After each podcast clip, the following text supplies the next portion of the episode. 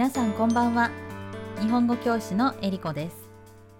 日本ではいくつかの大きい台風も去ってちょっとずつ涼しくなってきて秋の訪れを感じますね。皆さんはどんな9月を過ごしていますか？前回のポッドキャストで私が引っ越ししたことをお伝えしたんですけれど実はここは私が6歳から18歳までを過ごした町で出身地とは言えないかもしれませんが地元に帰ってきたという感じはします。ちなみに出生地や出身地というのはその人が生まれたところ。そして地元というといくつか意味があって辞書によるとその人が住んでいる土地。そしてそのことに直接関係がある土地だそうです。英語ではローカルと訳されることもありますよね。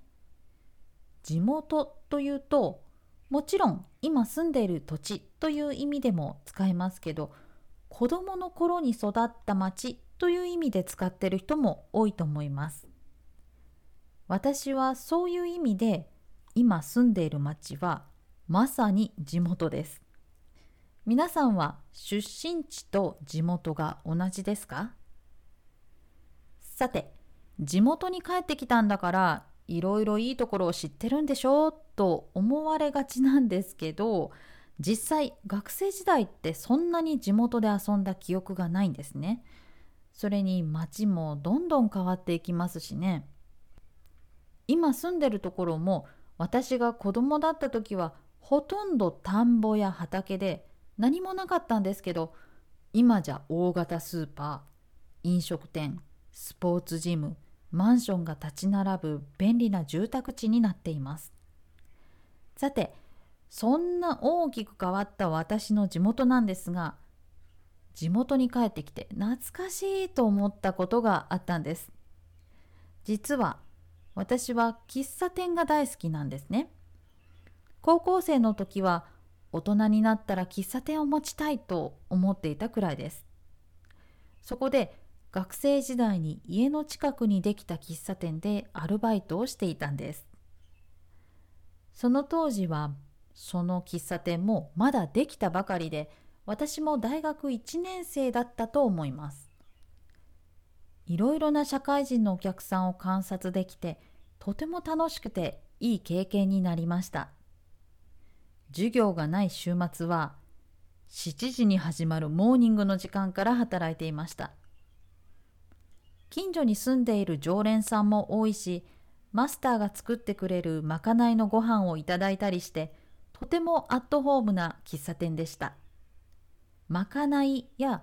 まかない料理というのは飲食店などでそこで働く人のためにお店で作って出す食事のことです。そしてモーニングというのはもちろん朝午前中のことなんですけれど和製英語では喫茶店やレストランホテルなどで出す朝ごはんのことやその朝ごはんを提供する時間のことです。アットホームというのは自分の家にいるみたいにリラックスできる様子のことです。アットホームな雰囲気のお店とか少人数でアットホームな会社というように使います。さて、そんな学生時代の思い出の喫茶店がまだあったので、人と待ち合わせをするためにその喫茶店に行ってきました。本当に久しぶりで、お店の中は変わってるのかとか、マスターとママは私のことを覚えていてくれてるのかとドキドキしながら入っていきました。ちなみに日本ではバーや喫茶店の主人やマネージャーをマスターと呼ぶことが多いです。また飲食店の女性の主人はママと呼ばれることが多いです。ですから日本ではママと呼べる人が結構多いですね。ですがチェーン店では店長と呼ばれていることが多いです。入り口を入ると店の中のレイアウトは全然変わっていなくてたくさんの地元のお客さんでにぎわっていました。いらっしゃいませというママの声がして挨拶をして以前アルバイトをしていたことを伝えるとなんと思い出してくれました。マスターはすぐには思い出してはくれなくてしばらくしてから思い出してくれたんですがママからは目元が変わってないから覚えてると言ってもらいました。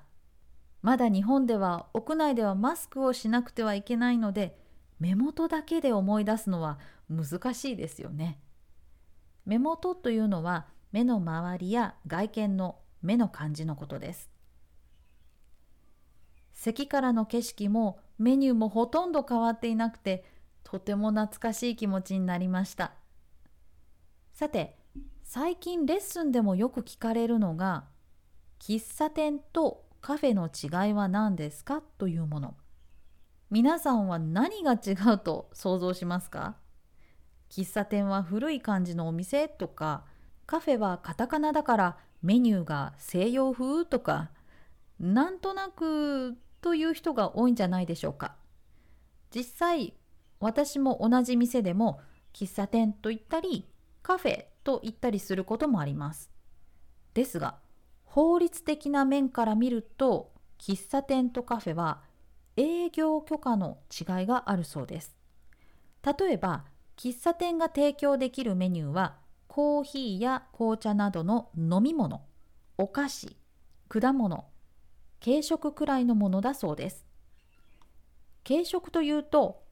単純な加熱でできるメニューということなので一般的にサンドイッチやホットケーキ時々スパゲッティやピラフを出すお店もありますね。ちなみにホットケーキというのはふわふわで分厚いパンケーキのことです。カフェとなると簡単な料理だけでなく凝った料理も出せます。ですからランチメニューがあるところが多いですね。凝っている料理とか凝った料理で使う凝るは細かいところまで工夫しているという意味です。それからカフェが喫茶店と大きく違うところはアルコール類を提供できることですということで喫茶店は飲み物と軽食を提供することができて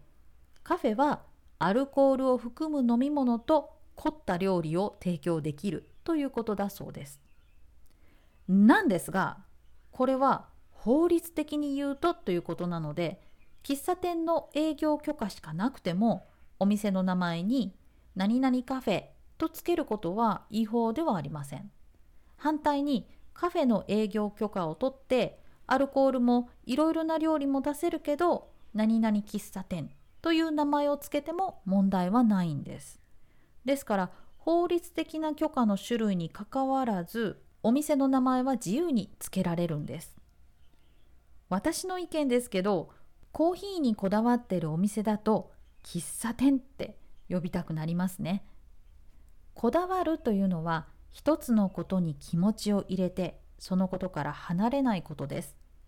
いい意味でも悪い意味でも使いますので例文をそれぞれ作りますね。悪い意味で使うと彼は味へのこだわりが強くてどんな料理を食べても美味しいと言わないこういう人を味にうるさい人とも言いますねいい意味で使うとこの喫茶店のコーヒー豆はマスターがこだわりを持って選んでいます。このように使います。さて、私がいろいろな街のカフェに行って皆さんと日本語でお話しするイベント、エリコカフェも私がカフェが大好きだから始めたイベントなんです。ここ何年かは旅行や大勢で集まるのが難しくて YouTube を使ったエリコカフェオンラインを実施してきたんですがそろそろ実際に会ってお話しできるエリコカフェを再開したいと思っています。私の街にいいカフェがあるよという方はぜひ教えてくださいね。それでは今回も最後まで聞いてくださってありがとうございます。次回も聞いてくださると嬉しいです。ではまた。